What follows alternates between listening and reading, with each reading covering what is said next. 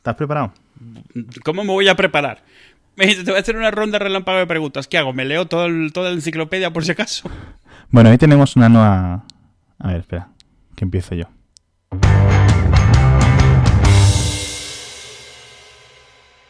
El otro día nos dejamos una pregunta que nos habían hecho bastante interesante y me fastidió no responderla. Luego me acordé en plan, No sé si fue eh, Antonio Sabán o Manu Contreras, eh, o Manu Contreras a través de Sabán o Sabán a través de Contreras, pero mm, llegó a mis oídos o llegó a mi mail la pregunta, si no usarais un, Mac para trabajar, ¿qué usaríais antes?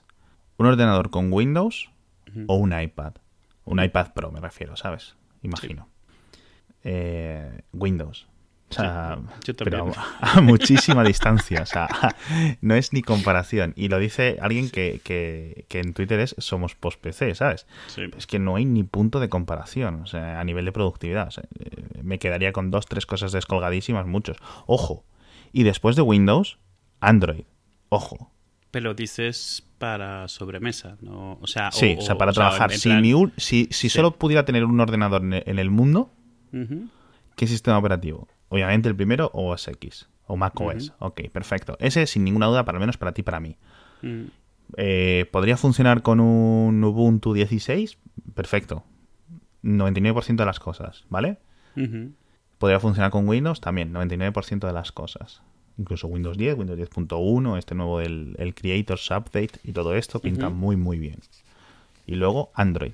Y si me dices que puedo coger el Android eh, de este que hacen las ventanas flotantes, con estos, eh, activando las ventanas flotantes para las aplicaciones, o sea, sin ninguna duda. Mm. Y luego ya veremos. Luego el iPad, un iPad Pro, último actualizado, etcétera, y luego ya por fin un iPhone. Sí, yo, yo lo mismo, sería Windows. No, no lo mismo, sería Windows en primera instancia. Si no pudiese Mac, vamos, sí, sí, es que sin pensarlo. Eh, si no pudiese Windows, sí que me iría a un Linux, pero en parte porque yo soy muy fan, o sea, uso muchísimo línea comando y texto. O sea, en, Windows uso PowerShell, pero en Mac uso Unix. Y sí perdería mucho no teniéndola, yo hago muchísimo con eso. Y si no, ya Buah, ya no sé. O sea, supongo que tiraría de Android precisamente porque es lo que más me puedo, puedo hacer que se acerque a lo que necesito.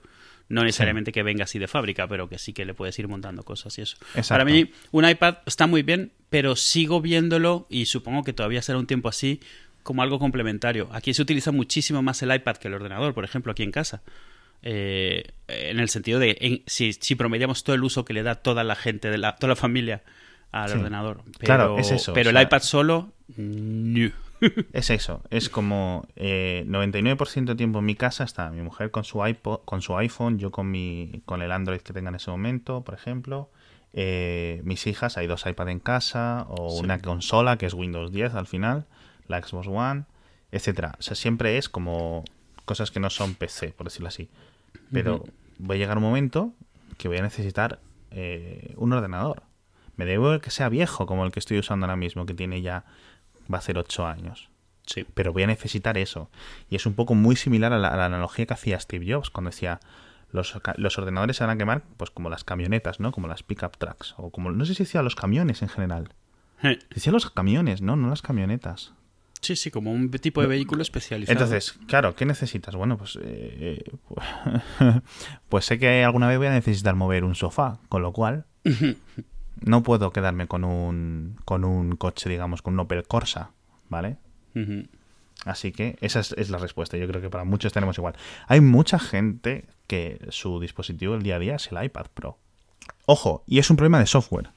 Sí, sí. De software y de, y de, y de, o sea, usabilidad, no de usabilidad del software en general, sino de la capacidad de hacer a lo mejor varias cosas al mismo tiempo y que el software la soporte bien. No que te tengas que pelear con el software para hacer varias cosas al mismo tiempo, sino que sea parte de lo que entiende. O sea, no sé. Eso. Mm. Es una forma, o sea, es una falta de voluntad por parte de Google, por parte de Apple, por parte de Microsoft, para hacer que las interfaces que son también táctiles, o exclusivamente táctiles no estén al mismo nivel de trabajo. Es decir, Excel para iPad Pro es súper potente. El chip del iPad Pro es súper potente. ¿Por qué yo no soy igual, no rindo igual en Excel para, para iPad Pro que en Excel para Windows? Esa es la pregunta que hay que hacer. ¿Vale? Pues es por unos temas. al final todo de poder moverme de, de, una pestaña a otra, poder moverme entre unas dos ventanas. Tener, ya no, es en plan tener 50.000 documentos abiertos. No es eso ya. O sea, eso era así en 2012. ¿Vale? Ahora ya no.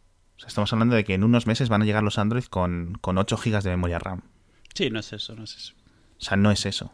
O sea, estamos hablando de unos procesadores como la 10 del iPhone que son estúpidamente potentes. Hmm. Tampoco es eso. O sea, es un tema de que no hay una voluntad para coger y poner ventanas flotantes en un Android. ¿Vale? Cuando ya están, o sea, están hechas. Simplemente no, nos permiten a los usuarios usarlas. ¿Vale? Es muy complicado. Yo entiendo que, que, es complicado. Pero es lo que nos está manteniendo atados delante del PC a muchísima gente para esos 5%, ese 1% de horas al día que necesitamos algo. Interesante pregunta de todas formas, en fin. Nos decían luego también, eh, no sé si este chico es un amigo tuyo, yo se lo conozco como arroba de Bloom en Twitter. Es un amigo, es un amigo de muchos años, sí. De México, además. Sí, de México, eso es. Dice, si mal no recuerdo, Apple hizo recall de unas iBook por la decoloración del teclado, así como unos cargadores de Mac y de iPhone. Eso es cierto. Sí. También creo que hizo... Estábamos hablando porque eh, en el episodio anterior comentamos que Apple nunca había hecho un recall, pero no sé si lo dejamos como muy categórico o simplemente fue un... Dijimos que no recordábamos, yo por lo menos dije que no recordaba mm. que hubiese habido alguno, pero dejando claro que era tema de recordar. Y sí. Había habido unos con unas baterías de, unos de unos portátiles. No sé si, si se refiere a esto con los cargadores de Mac, etcétera, pero bueno. Y luego ha habido muchos productos que el lanzamiento de Apple ha sido un poco desastroso. Ya no es, por ejemplo, por ejemplo, los nuevos AirPods, que llevan dos meses para ver si los lanzan o no. Por ejemplo, me refiero al iPhone 4 blanco, mm. que tuvieron muchos problemas para sacarlo. Hubo como un, casi un año de retraso, si no me equivoco. Nueve meses es posible. Y si mal no recuerdo, los primeros tenían unos problemas con el blanco que se decoloraba o algo así. Entonces, quiero decir, en, todos, en todas partes cuecen habas, hmm. ¿vale? Pero al único que se le queman las habas en la, en la olla es a otra empresa. Al único que le revientan como palomitas. Dejémosla ahí. Hay, hay un follow-up que es follow-up de, de, hace probablemente varios años y docenas y docenas de episodios que lo hemos comentado varias veces.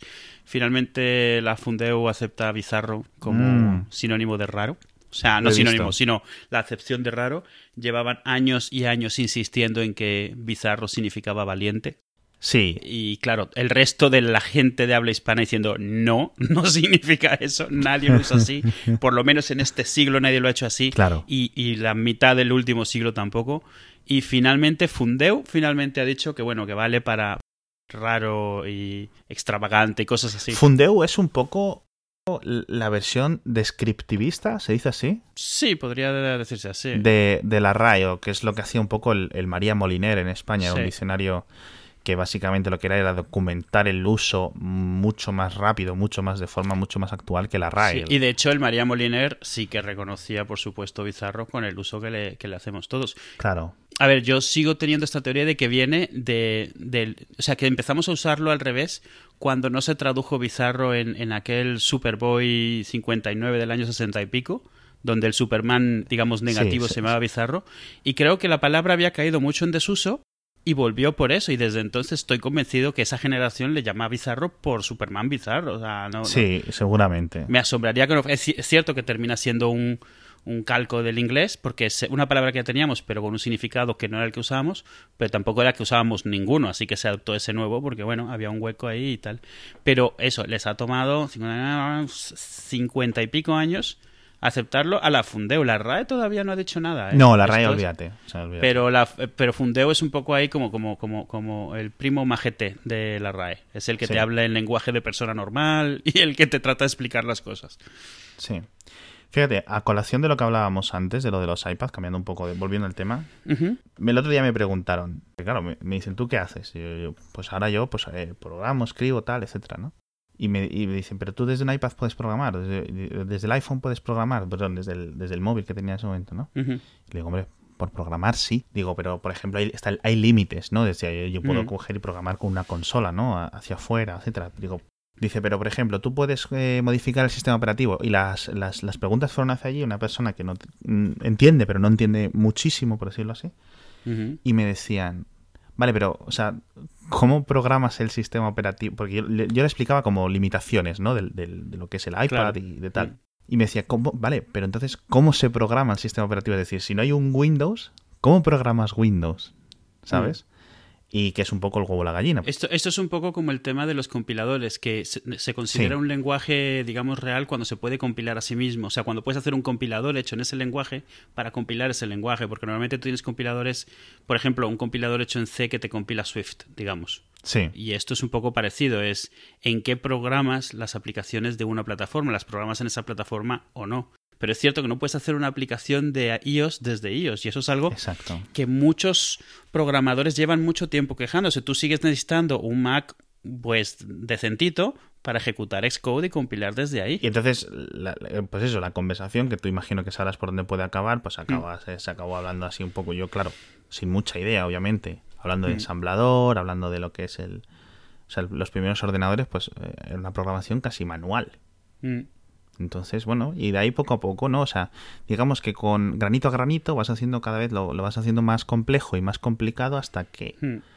puedes ir haciendo pequeños saltos, ¿no? Y eso sí, un poco todo. Bueno, yo creo que, exceptuando todo el tema de cierto señor anaranjado, el tema de la semana a nivel de lo que tú y yo nos gusta es el, lanzamiento. O sea, por fin ya podemos tener, no la tenemos porque a la mía no llega, la NES Classic Mini, que es la, la sub. Básicamente es una eh, un emulador que ha hecho Nintendo, un, emulador oficial de la Nintendo original de 1980 y ¿qué? ¿82? Sí, 83, 83, yo creo. 83. Eh, de la Nintendo Entertainment System, la Nintendo de toda la vida, que viene con 30 juegos, eh, pues eso, con un procesador de 2 euros, que ahora, pues eso, y por 60 euros tienes 30 juegos y un mando, si no me equivoco. Y es idéntica, pero pequeñita, o sea, escala. pero una escala, etc. Y... con los, los, y los puertos son USB. Sí, sí, sí. pero USB, pero ojo, con el conector de la Wii, o sea, del mando de la Wii, no uno nativo. Sí, de esto no se quejan los fanboys, de que solo tiene dos puertos USB. Ah, esto no tiene MagSafe, pero yo no he visto quejas, tío.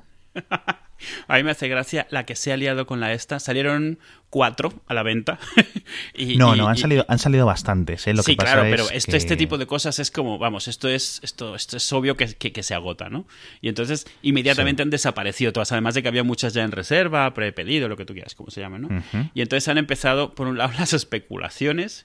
han empezado, eh, en, en, Amazon las puedes encontrar, pero a cuatro veces el precio. Ya ha dicho. En eBay, en Wallapop, etcétera, Sí, sí, exacto. Pero es gracioso porque lo que está viendo, he estado viendo un montón de gente quejándose en Amazon y poniendo las típicas reviews de una sola estrella porque porque pero porque están reclamando que otra gente que la ha comprado la está vendiendo cara y es como, y pues le pongo una estrella a la consola porque alguien me la está vendiendo más cara de lo que es. Este tipo de las reviews que siempre hemos visto, que es como, o sea, tienes una queja y tú pones una estrella, te da igual a quién le toque la estrella, pero tú estás poniendo una sola estrella. No, eso se tiene que acabar, pero eso es, o sea, claro, por supuesto, desvirtúan completamente la razón de las estrellas, pero bueno, la gente usa lo que tiene. Y claro, en Wallapop, es gente vendiéndola cinco o seis veces el precio, obviamente el bulo este de que no van a volver volver a venderse de que es una edición limitada, lo cual no es cierto. O sea, va a salir de nuevo. Nintendo ha confirmado que la va a vender como cualquier otra consola suya, sin ningún tipo de excepción ni diferencia, así que habrá suficientes para Navidades como para todos. Porque vamos, si algo que le gusta hacer a Nintendo es vender. Yo aquí no entiendo. Mira, Nintendo sabe cómo son sus, sus compradores. Hmm. Eso es lo primero. Y Nintendo saben cómo es sus productos baratos cuando tienen éxito. Por ejemplo, la Wii sus compradores son los que se han matado, literalmente, que se sacaban los ojos por comprar las figuritas estas que se llamaban Amiibo. Las Amiibo, sí. Que a mí esa fiebre nunca la entendí, o sea, la, respeto, pero como que es muy ajena a mí. A mí, a mí me gustan las estatuas, así que las quiero comprar chinas sin, sin chips ni nada, solo la estatuita, porque está muy chula. Y la única queja, de todas formas, que le puedo... Hay dos quejas, perdón. Hay dos tipos de personas quejándose de la NES Classic Mini.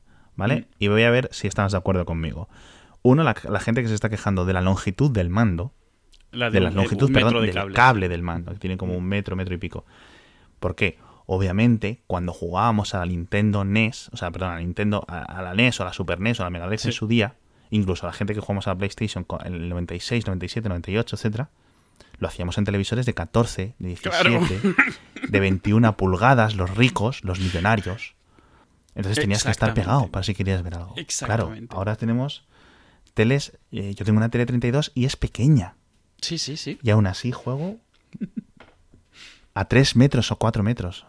de distancia. Además, estamos eso, ya mandos inalámbricos a longitudes grandes. Entonces, mm. claro, o sea, es, cierto. De hecho, venden extensores de cable ya. Hay dos tipos. Bueno, y la, y la otra queja, que esa es la que yo no comparto, no sé si ni siquiera si la puedo llegar a entender. Es que esto, dicen otra, es que esto ya se puede hacer con una Raspberry Pi, un soldador te paso a la tarde aquí, te bajas los juegos de no sé qué página de esta que te salgan los pop-ups, te bajas la ROM, te pones el juego y tienes aquí por, por, 3 dólares y dos chicles, pues tienes aquí una Nintendo y encima le puedes poner 50 millones de ROMs.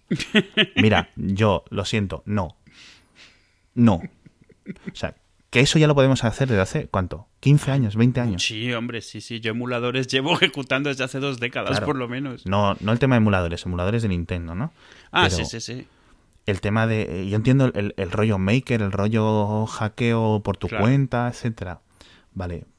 Aquí está Nintendo haciendo lo que hace Nintendo, que es sacaros los cuartos a los fans de Nintendo, pues, con el nuevo Mario y el nuevo tal. Sí, vamos, quien podía haberse hecho esto con una Raspberry ya se lo ha hecho. Exacto. vamos, y de quien salga de aquí que le interese y se quiere hacer con una Raspberry, lo va a hacer también. O sea, va a haber de aquí un montón de ventas de Raspberries con RetroPie, un montón para montárselo pero eso no va a hacer prácticamente mella en las ventas de Nintendo. Es más, te puedo asegurar que un montón de gente como yo, que se han montado su Raspberry con un emulador, se va a comprar esta cosa. Pues yo me la voy a comprar. No, o sea, a ver, yo lo tengo es que al final es un tema de comodidad. Es como la gente.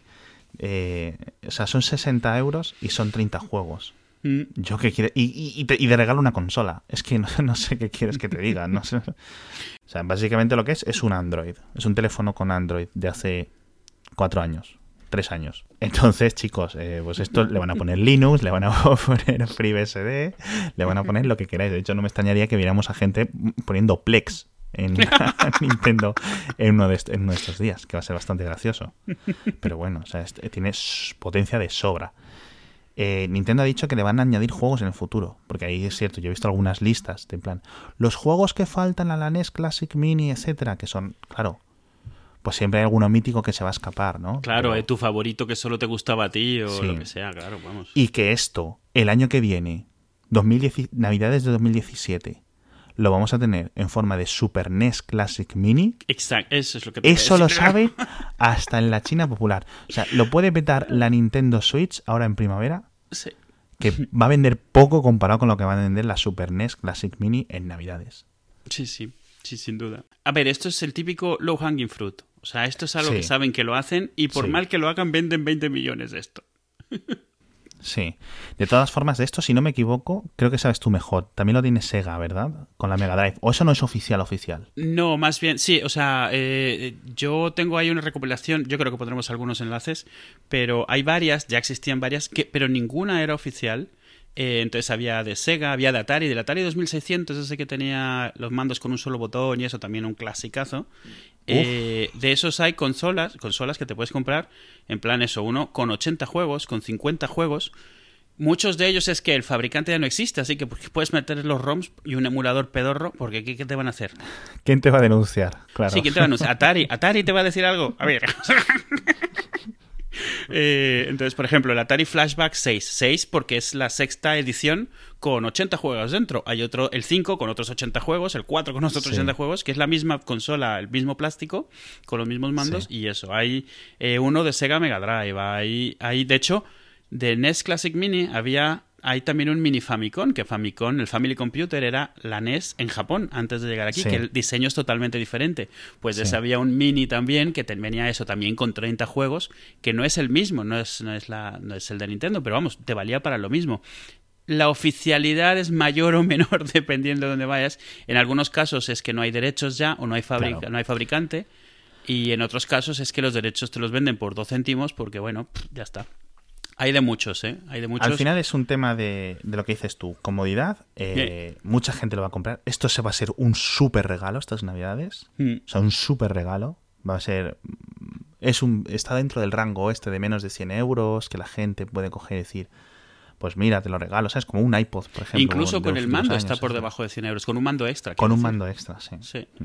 Y está muy chulo. Y, eh, además la, Nintendo clásica, la consola es una que todo el mundo reconoce, tiene juegos súper icónicos, aunque no te hayas vivido en esa época, a ver Super Mario y tal, o sea, el Zelda, todas estas cosas. Ya a lo mejor cuando lo juegas descubres que tú ya eres de juego nuevo pero bueno, está ahí, ya las has comprado, ya las has enchufado. No, y para niños pequeños les da igual. Yo he visto o sea, un niño a quien no le tienes ya enseñado, digamos, a que los juegos tienen que verse, tienes que, o sea, tienen que, que, movérseles las pupilas por separado y cosas así, claro. te juega esto feliz. El otro día estuve jugando combate de Atari, que en total, si sumas todos los píxeles de la pantalla, deben ser unos 40.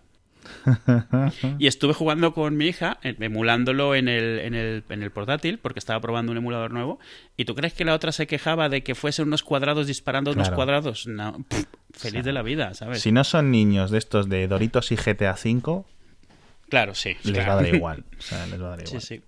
Y lo que dices, Muy bien. a quien le interese, eh, es cierto que te compras una Raspberry Pi por 40 pavos y le, te compras dos mandos que valen 30 y te puedes eso, bajar un, un pack de ROMs, que yo tengo uno aquí que son 25 gigas, por ejemplo, que son 5000 ROMs. Más que nada por sentir que lo has hecho, porque Adame, dime tú qué vas a hacer. Porque esa es la otra. Yo he visto a esta gente con los emuladores con miles y miles de ROMs, y tú lo abres, lo metes y te sale esta lista interminable. ¿Qué juegas? O sea, no tienes ni idea. ¿Dónde pasa esto? La ventaja de esto es que te han hecho una selección de juegos, digamos, famosetes, que sobre todo como introducción a juegos retro y eso está muy bien también, ¿eh? Exacto. Bueno, existe esta cosa que se llama Slack, que es eh, un sistema, digamos, de organización de grupos, de como chats para empresas, que te puedes organizar como por diferentes habitaciones, para diferentes departamentos o para diferentes funcionalidades, ¿no? sí, es un chat, pero es un chat como con esteroides. y tiene Exacto, tiene como muchísimas integraciones con servicios que puedes hacer tal, que puedes hacer tal. Y estamos, eh, muchas empresas, de un tipo de empresas, de estas empresas que se organizan un poco más en remoto, adictas a ellas porque es, no adictas en el sentido, sino dependemos, ¿no? Dependientes de, Slack. ¿Qué ha pasado? Pues que tiene como 4 millones o así de usuarios diarios, ¿vale? No sé cuánta gente registrada habrá, ni importa realmente, al final eh, lo que importa es eso, y de los cuales 2 millones y pico pagando estamos, somos gente que estamos ahí pagando por Slack, ¿vale? ¿Qué ha pasado? Que eh, Microsoft ha olido sangre, ha oído que hay alguien haciendo dinero en, Enterprise hmm. Y dice que, ellos también quieren, ¿no? Oler sangre es, exactamente lo que ha hecho. Ha visto un mercado gigantesco que es de ellos, donde pueden desplegar esta herramienta que se está volviendo famosa, pero que todavía no ha entrado dentro de empresas, sobre todo en empresa grande que se mueve mucho más lento y que le cuesta mucho adoptar cosas. Pero claro, si se las venden ellos, va a entrar. El problema es que Microsoft lo ha hecho un poco como la fama que tiene Microsoft de hacer todas las cosas, y es que ha imitado, digamos, la intención y la, y la, funcionalidad, pero muy a su manera. O sea, eh, hace más o menos lo mismo que Slack. Eh, sigue, si tú ves una descripción de qué es lo que hace Slack, pues puedes decir que Teams, que es la, la, versión de Microsoft, hace lo mismo. Y sin embargo, toda la gente que está usando Teams está un poco como es más difícil de usar, es más eh, como hostil, o sea, es una palabra que he visto también. Y esto es algo por lo que Microsoft ha sido famoso siempre. Microsoft últimamente está haciendo cosas muy buenas y muy interesantes, pero en el tema de software corporativo y, de software grande en general, siempre ha tenido fama de que no es una empresa que sepa hacer un software, digamos, fácil de utilizar, amigable, eh, sencillo, etcétera. Y estaban, bueno, estaba leyendo sobre esto en, en, Daring, Fireball, la, web de, de, John Gruber, y comentaba algo que me gusta como concepto, que es muy interesante, que es algo, es algo que él lleva defendiendo como idea desde hace muchos años y ha hecho muchos posts al respecto, que es la idea de, de cuánto te ayuda un software a utilizarlo. Tú a final de cuentas hay software que eliges usar y hay software que tienes que utilizar. Pero al margen de esto, la usabilidad del software es eh, realmente lo que hace que disfrutes un software o simplemente que lo tengas que soportar. Y él la, analogía que hacía era software, y yo creo que se puede extender no solo a software, sino a utilización de, de, electrodomésticos, de coches, de todo, un montón de cosas. Y es cuando, cuando algo sientes que estás yendo cuesta arriba cuando lo utilizas, en el sentido de que tienes que llegar al final, pero te está costando y no te lo está haciendo sencillo, a cuando algo es como ir cuesta abajo, que es como te va ayudando a ir más rápido cada vez sin que te cueste en lo más mínimo.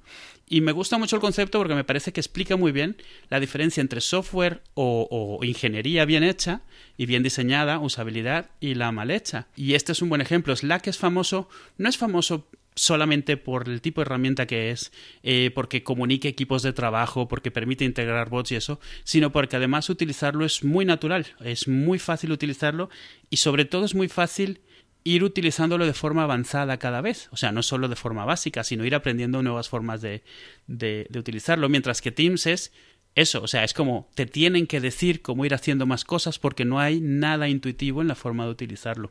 Sí, yo creo que al final esto, y lo podemos atar con, con, el tema anterior, no lo definiría así como de ir cuesta arriba, sino en plan, yo trabajo a pesar de esta herramienta sí. o trabajo gracias a esta herramienta. Es decir, uh -huh. por ejemplo, eh, con la gente que te dice, pásate a, a GIMP uh -huh. cuando usamos Photoshop, ¿no? Pues no, porque es que, lo que no solo voy a tener que hacer mi trabajo de diseño, uh -huh. voy a tener que hacer un trabajo para hacer mi trabajo.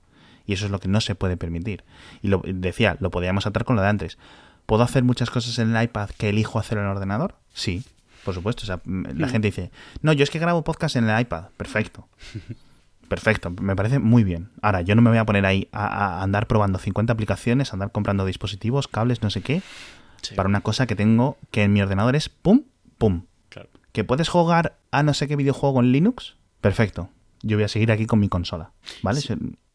También, también lo que, de hecho, también lo que comentábamos, lo de los emuladores y montarte tu Raspberry y tal, Justo. es exactamente lo mismo. El, al final puedes tener lo mismo, pero cómo llegas ahí y luego cómo lo mantienes y lo usas, no es igual. Entonces yo creo que, y no sé si estarás de acuerdo, al final Microsoft Teams será una cosa que triunfará porque lo van a meter en, en estas 100 millones de empresas que pagan por, ¿no? usuarios activos que tienen eh, Office 365 claro. en sus empresas que están pagando por Office 365 todos los meses un, una factura, básicamente porque muchas empresas, sobre todo las medianas y grandes, necesitan necesitan que le aprueben el gasto en facturación o en administración mm. y tal, entonces como ya están pagando por Office 365 es como, ok, pues usamos esto, ¿no? En vez de usar Slack, etcétera.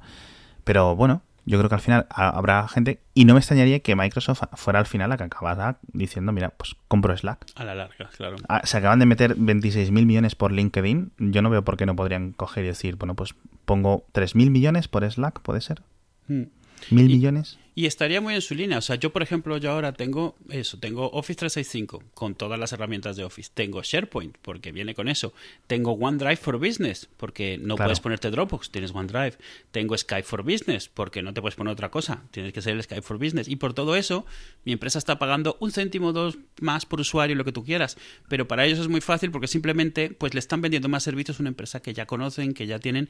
Y realmente la usabilidad de esas herramientas es un tema ya no digamos secundario, es que ni siquiera entra en la ecuación de decidir si Microsoft, si le compras eso a Microsoft o si consideras otros proveedores. Es que ni los consideras. Sí. Viene Microsoft y te dice, esto es como eso que has estado leyendo de Slack, ese artículo que has leído que Slack es el futuro. Pues esto es lo mismo. Es que es eso. Venga para acá me lo añades a la factura y ya lo tengo y digo que lo tengo claro. y mis usuarios no tienen ni voz ni voto de qué es lo que pueden escoger porque Slack no es una cosa que te puedes decidir montar tu cuenta. Entonces, pues lo tendrán que usar y peleando o no peleando. Yo soy un usuario de SharePoint y te digo, pues que vas eso, cuesta arriba constantemente para utilizarlo y siempre te queda una herramienta, lo que hayas hecho, con un montón de compromisos, un montón de, de, de, de, No llegas a lo que querías porque te vas topando, ya sea con cosas que no puede hacer o con cosas que tienes que pagar extra para poder hacer, que tienes que comprarle módulos, que tienes que comprarle software adicional, que solo funciona con SharePoint.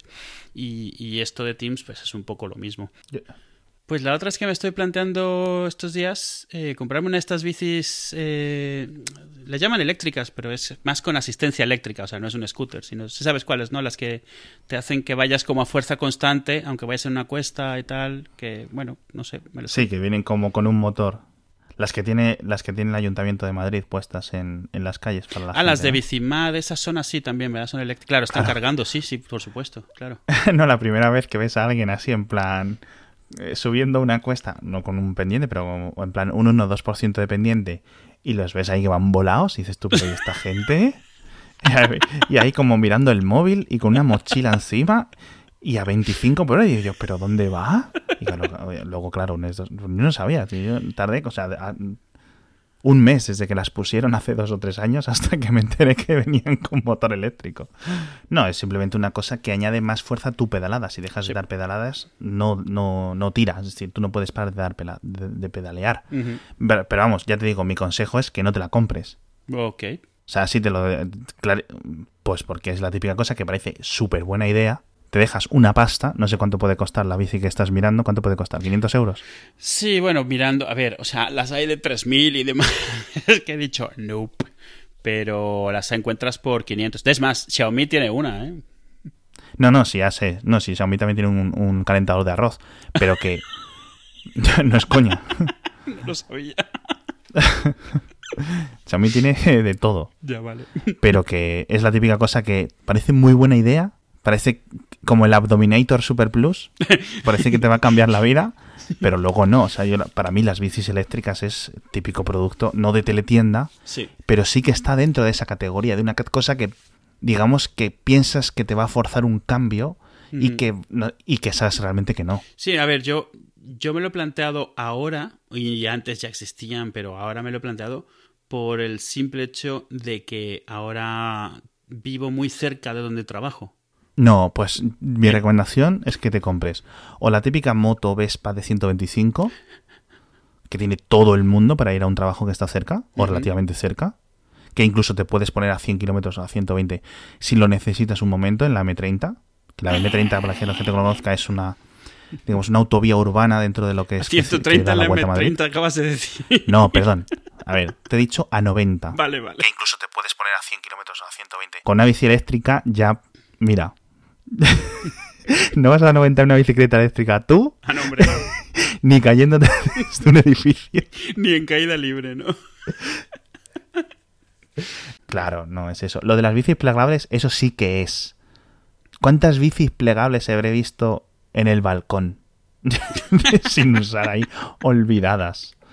es como el, lo de la Wii de hacer ejercicio, el Wii Fit. ¿Te acuerdas del Wii Fit? Tengo uno aquí en un cajón. Tengo uno en un cajón, sí. Yo creo que toda España tiene uno en un cajón. Mm. Eso sí que fue una decepción de producto, tío. Que la gente se pensaba que se iban a coger. Ay, es que estoy jugando aquí al Wii Tennis y no hacía deporte, no hacía tanto deporte desde que iba al colegio. Mira, ni el Wii Tennis es deporte. y lo que tú eres es un delincuente y, un, y un criminal por decir, por pensar que te vas a comprar una báscula de 150 de 150 euros para Wii y que vas a ponerte ahí en forma. O sea, no. Perdona que me ría, tío. no, no, no. Nosotros al final lo usamos, o sea, lo compramos porque pensamos que lo íbamos a usar, vamos, lo usamos tres veces y para los juegos, ni siquiera para los ejercicios. ¿eh? Y, ojo, Eduardo, aquí es una cosa que creo que hay tema para hablar. Cosas que las compras pensando que te van a cambiar la vida y que luego son un desastre, tío. Sí. Yo, por ejemplo, lo he comentado aquí varias veces, ¿eh? El, ordenador este, el Plex, que me compré un microordenador para tenerlo en casa y que le pongo aquí un montón de scripts y uno me haga una copia de las bases de datos del servidor y otro me hace un cron y otro me hace un rsync y otro me hace de Plex y otro me hace no sé qué. Al final, no sé, hace, meses que no puedo conectar al servidor en mi red local, no sé, me rechaza las SSH, no sé, ¿funciona? no sé por qué. He pensado que me lo habían hackeado, tío, te lo juro. Pues fíjate, cuando empezó. Esto, para la gente que me llama fanboy, cuando salió el iPhone, yo dije, quiero un teléfono que tenga internet. ¿Qué coño? Y dije, no voy a comprar un iPhone, pues esto, esto no va a ningún sitio. Literalmente, ¿eh? Apenas salió. A ver, cuando digo apenas, digo al, al dos, dos días. O sea, todavía no me había visto qué tal. Y me compré un, un, Nokia E65 Internet Edition que daba el Vodafone, los de Vodafone. Ay, Dios mío. Decían que hacía de todo. Navegaba por internet, no sé qué. Podías tuitear desde él. Y digo, este es el mío. Tiene botones, como tiene que ser. Bueno. Dejé de escribir en mi blog porque llegó un momento en el cual todo lo que escribía y todas las últimas entradas que puedes ver de esa época son todas echando pestes del, del teléfono ese asqueroso de mierda, que nunca me he sentido más timado en mi vida. Y literalmente ese fue el teléfono que, hizo que yo desistiese después de tantos años de usar teléfonos con botones y, me, el banco me dio un iPod Touch en esa época, que era lo que te daban, y vamos, vi la luz inmediatamente. Y lo, lo, que pasa es que, claro, yo me había pillado este teléfono como te los pillabas todavía entonces, que era eso, con permanencia y a año y pico o dos años y a pagarlo. Y entonces, o sea, por castigo me obligué a mí mismo a terminar la permanencia con ese teléfono y fue muy duro. Era todos los días eran quejas. Además era cuando empezaba Twitter. Y vamos, mi cuenta era prácticamente de quejarse del Nokia. O sea, quejarse del E65 o sea, le intentaba subir MP3, me los recortaba, no tenía software para Mac, o sea, tenía que montar un emulador para poder subirle cosas, o sea... A mí me pasó lo mismo unos años más tarde, cuando llegaron las navidades de 2000, 2010, voy a decir. Hmm. A lo mejor fue 2011, ¿eh? Me equivoco. No, 2011, 2011, ok. Y de repente digo, ¿qué tengo que comprar? Tenemos que comprar en esta casa un nuevo teléfono y, y digo, anda, mira, han salido los Lumia. los nuevos Lumia, es que me entra la risa ya por, por, por no llorar. Por no llorar. Y claro, Nokia, ojo, tío. Y había que comprar pues un iPhone 4S o un Lumia 800. ¿Qué elegí yo? Padrecito, perdóname. porque vaya tela. Nada, y una de mis compras, o sea, más desgraciadas y las que más me arrepiento, pero sin ninguna duda comprar ese Lumia 800. Claro. O sea, sin ninguna duda. Ya no solo por lo que fue a continuación, de que se quedó en Windows Phone 7, de que el Windows Phone 7.5 no sé si llegó, uh -huh. o llegó como seis meses más tarde, el 7.8 nunca llegó, el 8 literalmente nos, nos traicionaron, nos dejaron en la estacada. O sea, fue traición tras traición, decepción tras decepción ese teléfono. En general, el dispositivo en sí no estaba mal, pero es que era una empresa que no estaba preparada para este rollo. O sea, mm. el software y todo este tema de las actualizaciones, pero me sentí muy traicionado. Y ahí es donde yo realmente aprendí y sufrimos en nuestras propias carnes el tema de que, no, o sea, yo necesito un móvil que se actualice, yo necesito un móvil que esté tiempo y tiempo recibiendo actualizaciones, aunque sea de seguridad. Claro. Por eso muchas veces la gracia, la gente que me dice, no, es que tiene tan buen recuerdo de Nokia, mm. digo, pero esta gente, ¿qué tipo de mm, memoria selectiva tiene de Nokia? No, es que eh, se rompían, eran como rocas. No, eso no. Y luego, o sea, cosas como tu experiencia con el E65, decías. Sí, sí. O como mi experiencia con el Lumia, es, es que, mm, pues mira, había buenos teléfonos, pero porque era un momento en que no le pedías mucho un teléfono. ¿Qué hacías con el teléfono? Jugar a la serpiente, que tenía, tuviera una agenda con más, con más de 100 contactos. Sí. Es que decía, no, es que los Lumia lo, eran muy buenos. Eran muy buenos en ese sentido que, yo qué sé, pues que los futbolistas de 1920 eran muy buenos. Que tú ahora ves los partidos grabados ahí en blanco y negro y dices, pero esta gente... Con qué calma Y se lo toma eran- todo, ¿no? no, claro, no, claro, dice, los, los campeones del mundo en 1936. Los campeones del mundo de fútbol de 1936 no tienen ni para cagar comparado con el fútbol de hoy en día. Pues claro, eh, pues a esto le pasa lo mismo. Sí, es Bueno, normal, sí. Y es que y desde entonces no es que tenga un enfado con Lumia, por ejemplo, hay teléfonos de Lumia pues muy de, de Nokia muy buenos ahora. Pero ahí ya se me quedó a mí la traición. Y a ti ahí también. Entonces, bueno. A mí me pasa lo mismo, pero eh, digamos con la parte contraria, Mm, con el Chromecast. mm, mm. Es la típica, y, y yo sé que tú tienes varios por ahí en cajones. Sí, no, no, tengo, y- pero tengo dos enchufados, eh, ojito, eh. Ah, vale, vale.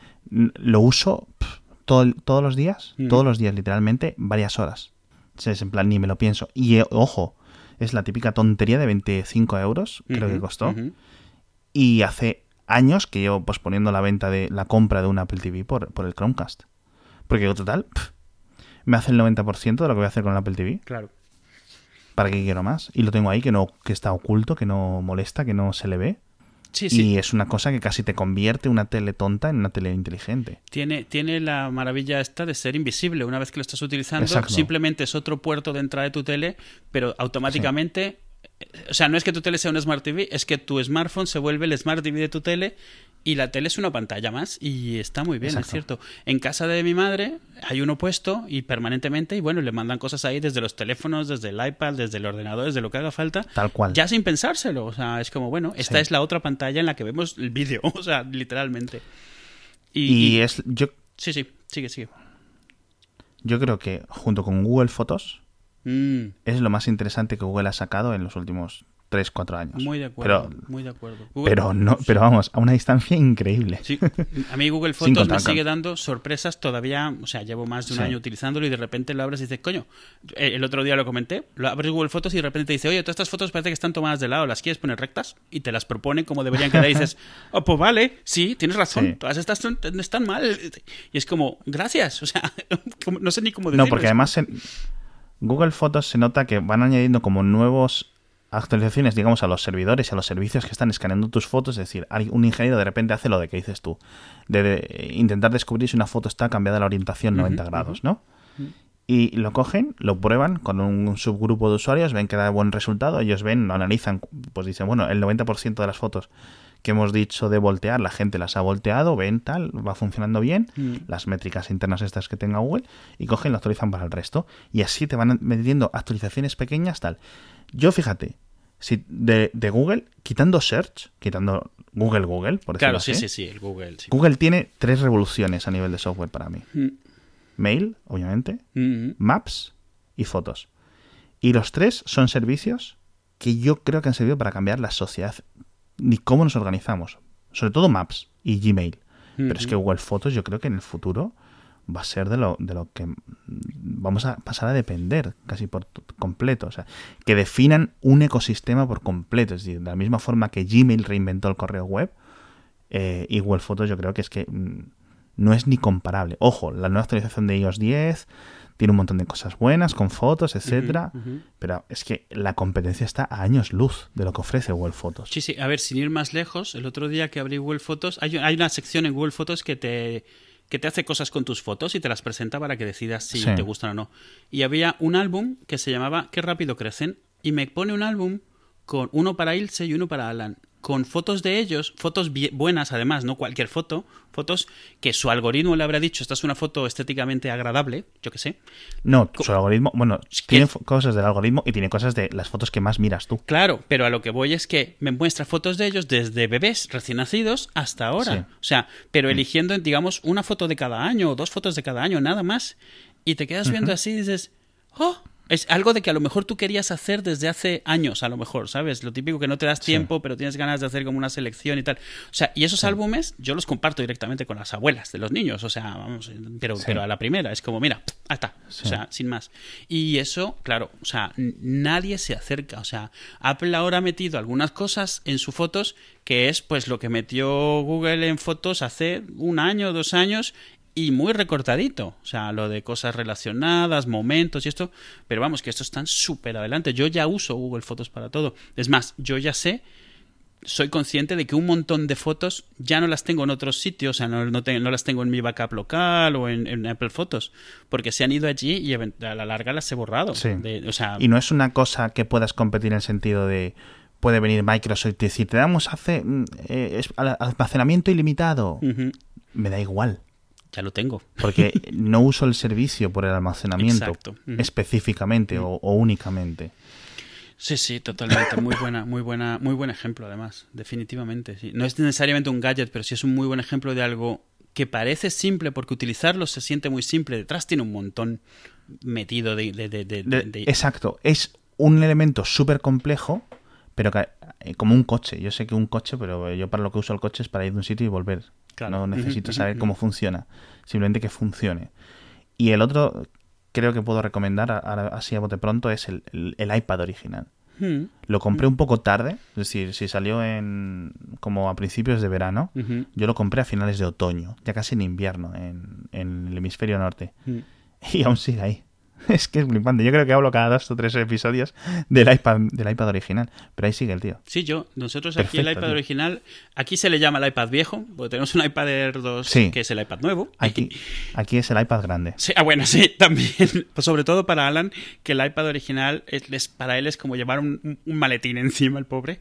Pero aún así, ese es oficialmente el iPad de las pelis, el iPad de navegar un poco más o menos para ellos. Un montón de juegos que siguen yendo allí, ellos los siguen jugando allí. De hecho, si hay juegos que van en el iPad original, no los meto en ningún otro. Un poco como para aprovechar, para hacer un poco aquí de compartir esfuerzos, si no el otro tiene un poco monopolio.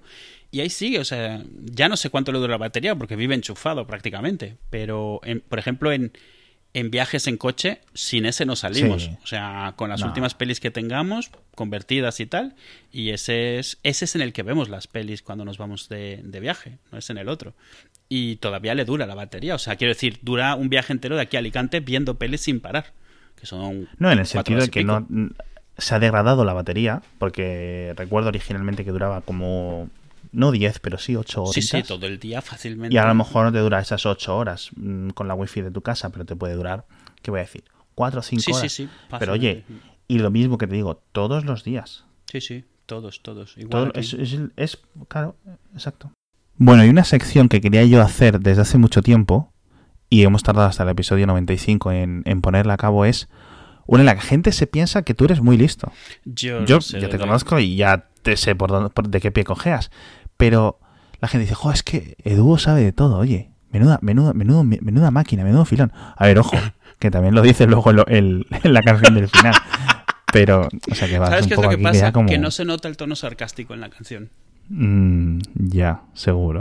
Entonces, ¿qué hemos...? Yo lo que sé es usar Google muy rápido. Hace tiempo que se lo he dicho ya a varias personas. Digo, voy a hacer esta sección hacia falta y está todo el mundo como súper impaciente porque llegue. Y, y le hemos llamado, eh, de una forma ahí súper poco inventiva, la ronda relámpago.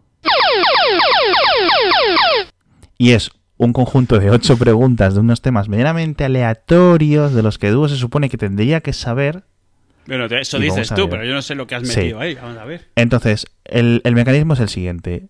Ocho preguntas, tienes como cinco segundos para pensarlo. A si están bien o no. Mm. Y obviamente los cinco segundos es para que no te dé tiempo ahí a abrir una pestaña o a ponerte a pensar o no sé. Me gusta lo de ¿Vale? ni ponerte a pensar. Vale. ¿Estás preparado? Pues no. Venga, a ver. Venga, eh. Primera. ¿Por qué el género de música metal se llama así? ¿Pero qué me estás contando? Vale, siguiente. ¿Cuál es el nombre real del chiquito de la calzada? Yo es- Pero tío. Venga, nada, siguiente. ¿Cuáles, ¿Cuántos eran originalmente los cuatro fantásticos? ¿Cuántos eran los cuatro, cuatro- los cuatro fantásticos? Eran cua- no, eran cero fantásticos hasta que obtuvieron los poderes, eran cuatro fantásticos. Bueno, bueno, ¿Cuántos eran? O sea, esto es como el caballo blanco de Napoleón, pero ¿tú de qué vas? ¿Cuál era? ¿Cuál fue la primera película de personaje Marvel en el cine?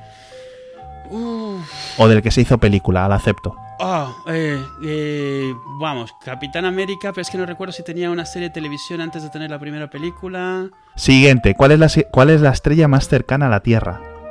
Mm, Ay, esto sí me lo sabía. No me lo No me puedo lo creer. No me- es que estoy- Siguiente, me están matando. ¿cuál es, la, ¿cuál es la profesión de Neymar? ¿De quién? Neymar. ¿Este es un futbolista? Ok, pregunta. No te rías, por favor. Faltan dos. ¿Dónde? Venga, que solo te, solo te faltan dos. ¿Dónde abrió la primera Apple Store fuera de Estados Unidos? Joder, no sé. ¿Canadá? No. Mm. Y venga, por último, última pregunta. Aciértala, por favor, que llevas un- una fatal, tira muy mala, ¿eh? yo. ¿Qué diferencia hay entre Power Girl y Supergirl? Hombre, no tiene nada que ver. O sea, Power, Su- Supergirl es la prima de Superman. Eh, originalmente, Power Girl durante muchos años no se supo ni siquiera si era kryptoniana o de qué iba. Ahora ya se supone que sí que es kryptoniana, pero de otra tierra, en la versión más actual. Supergirl siempre ha sido la prima de, de, de Kal-El. Bien. ¿Has acertado? Vamos a hacer un repaso, ¿eh? Ya, sé- ya, ya puedes relajarte. No me ha dado tiempo ni de pensar. Vamos a repasar las preguntas.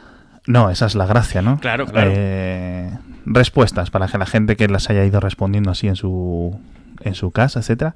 ¿Por qué el género de música metal se llama así? Eduardo, esto es cultura general. Esto lo enseñan en primaria. Sí. Metal is harder than rock. Ay, estas El metal es más duro que la claro, has roca. escuchado, pero claro, no te, te registran. Ay, ay, amigo. Amigo. Bueno, pero ¿tú crees, eso, espera, luego- ¿tú crees que ese sea el nombre o eso es lo que luego le han dicho? Que, que- que- No, esto era así. Era así. Sí, sí, sí, sí. Ah, pues mira, qué bien. Mm, Si es que al final, con hacía falta, aprendéis, Sí, tío. sí, estaba aprendiendo yo. Aprende hasta Edu con Mm. hacía falta, fíjate. ¿Cuál es el nombre real de Chiquito de la Calzada? Esta era imposible que la supieras. Esta es para ponerte a tono. Se llama Gregorio. Nunca, no, o sea, vamos ahí. Además, es con esa más ya destrozado para todas. O sea, es que vamos. La gente que no, conozca- que no conozca, eh, Chiquito de la Calzada es un humorista español, por decirlo de alguna forma. ¿Cuántos eran originalmente los cuatro fantásticos? Obviamente aquí era una pregunta trampa. La respuesta es cuatro. ¿Sabes? ¿Y sabes qué es gracioso? He empezado a pensar, digo, a ver si esto va a ser como los Beatles, que había uno que se salió, que esta vez se salió, y me he puesto a pensar literalmente, ¿sabes qué me ha, qué me, Y esa era la trampa. qué me ha, qué me ha descontrolado? Que en las pelis siempre meten a Doom Sí. como uno de ellos. Y de repente me he quedado como en el Mm. original, no, ¿verdad? A ver, en el original, original, no, ¿verdad? me he quedado como... No, pero te he visto, te he visto muy bien porque has saltado, has intentado cubrir la trampa de una forma muy interesante que diciendo, no, al, al principio eran los cero fantásticos porque no tenían poderes. Muy bien ahí, ¿eh? Sí.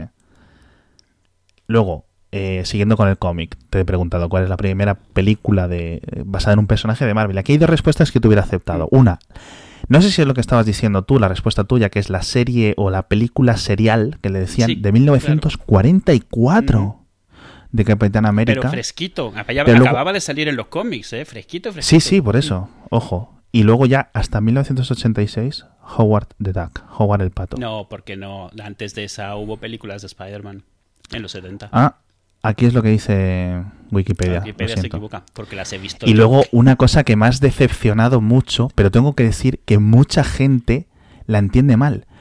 ¿Cuál es la estrella más cercana a la Tierra, Eduardo? El Sol. Sí, a ver, no, y es exacto. La gente siempre empieza, Alfa Centauri. No. No, no, es que luego, luego he pensado, Próxima Centauri, de repente he dicho, ¿ha dicho al, al sistema solar o a la Tierra? Eh, Pero no, esto mucho después, o sea, ya, ya la había cagado. O sea, no, estoy intentando justificarme. ¿eh? pero era pregunta trampa. No era pregunta trampa, era ver si estás prestando atención. Equilicua. Mm. Esta es la típica pregunta de profesor de ciencias de, de, finales de primaria, de principios de secundaria, que es saber que están, a ver si los chavales están atentos. ¿Y, sabes qué es lo gracioso ahí? Esto no le he hecho la culpa a nadie, pero, o sea, la estrella que no es el Sol más cercana, que es Próxima Centauri, ¿no? Que hasta el nombre, que hasta el nombre lo dice, Próxima Centauri. Pues yo en mi cabeza no paraba, o sea, tenía una voz que decía Vega, Vega, Vega, Vega. ¿Sabes por qué? Por contacto. ¿Por qué? Por, por contact, lo sabía. Sí, o sea, es, como que se te vuelve la que tienes en la cabeza ya. Vega está a 26 años luz, tío. Vega. Sí, sí, claro, sí, sí, sí. Sé que no es, pero es la única, el único nombre estrella que me venía a la mente por culpa de, de, la película. En fin, luego la siguiente has aceptado. Un poco de chiripa, tengo que decir. ¿Cuál es la profesión de Neymar, futbolista? No, no ha sido de chiripa. Es de esas cosas. O sea, lo he visto. Es, un nombre, es un nombre que no es común. Entonces, si lo has visto alguna vez, ¿sabes dónde lo he visto? En camisetas que llevan los niños en el cole. Entonces, como no es el nombre del niño, pues tiene que ser un futbolista. Y, me enfada mucho que esa ha sido una de las que ha tenido porque yo no sigo el fútbol ni me interesa ni me gusta. Ojo, yo conozco, yo conozco un par de chavales que tendrán unos 5 o 6 años que se llaman Neymar. ¿Ah, sí? España es así. Pero por el futbolista. Sí. Claro. Por supuesto. Y luego, donde abrió la primera Apple Store fuera de Estados Unidos fue en Japón en 2003. Mm, y por último, mm qué diferencia entre Power Girl y Supergirl, efectivamente. Yo juraría que las has acertado al 100%, pero sí es cierto que ahora se consideran que son la misma persona en el canon actual de DC. Te quiero hacer más preguntas de DC porque sé que es lo que a ti te gusta. y un poco para sentirme un poco mejor, por favor. Que era como esta. Lo que es básicamente la respuesta que has dado tú. Sí. Existía Supergirl y luego de repente aparece esta Power Girl que nadie sabe quién es, y luego resulta que es la Supergirl o la prima de Superman del universo paralelo de la Tierra 2. Pero esa me ha gustado porque me he sentido un poco mejor al final que he podido contestar una bien. Claro, al final la última te la he puesto una que era como muy para era, Era como dicen en inglés, era un gimme. Sí. Pues no me ha gustado esto, así que asumo que lo vas a repetir. Sí, yo creo que cada tres o cuatro episodios lo voy a intentar repetir. Qué ¿eh? mal me caes. Porque además me lo voy a pasar muy bien haciéndote sudar. Ah.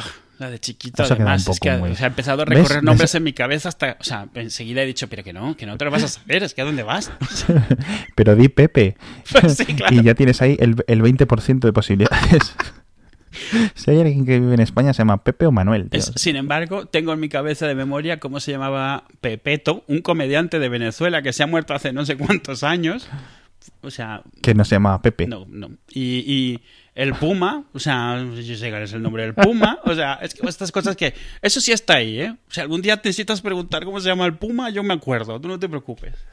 Pues dímelo. José Luis Rodríguez. Ah, bueno, claro, joder, José Luis Rodríguez, el Puma. Es como el, como el segundo Pero es que en mi cabeza es una sola frase todo. José Luis Rodríguez del Puma, porque me acordaba cuando lo anunciaban en la tele para que cantaba, ¿sabes? No, no. Eh, Tú y yo. Y bueno,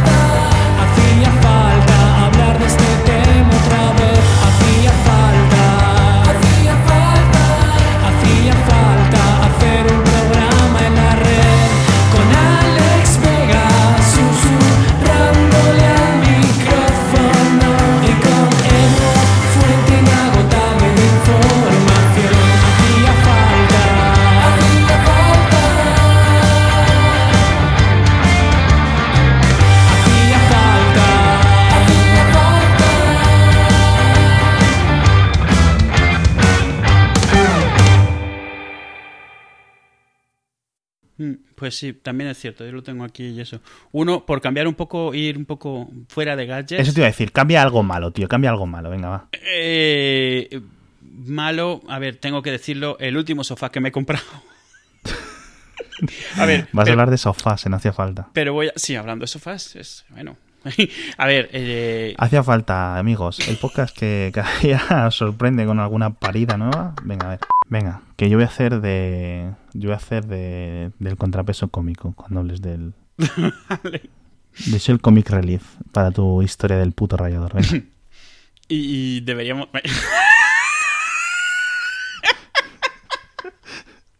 claro, ahora digo dos sís y me da la risa, cabrón. Venga, anda. Y deberíamos dejar... que el... ¿Qué? Que tengas en cuenta que el rayador también es hardware. Es hardware, bueno, vale. Y deberíamos dejarlo aquí porque si no voy a estar diciendo todas las cosas que me gustan tener. Vamos, no he hablado de mi, de mi cafetera. No hemos hablado de Amazon Dash.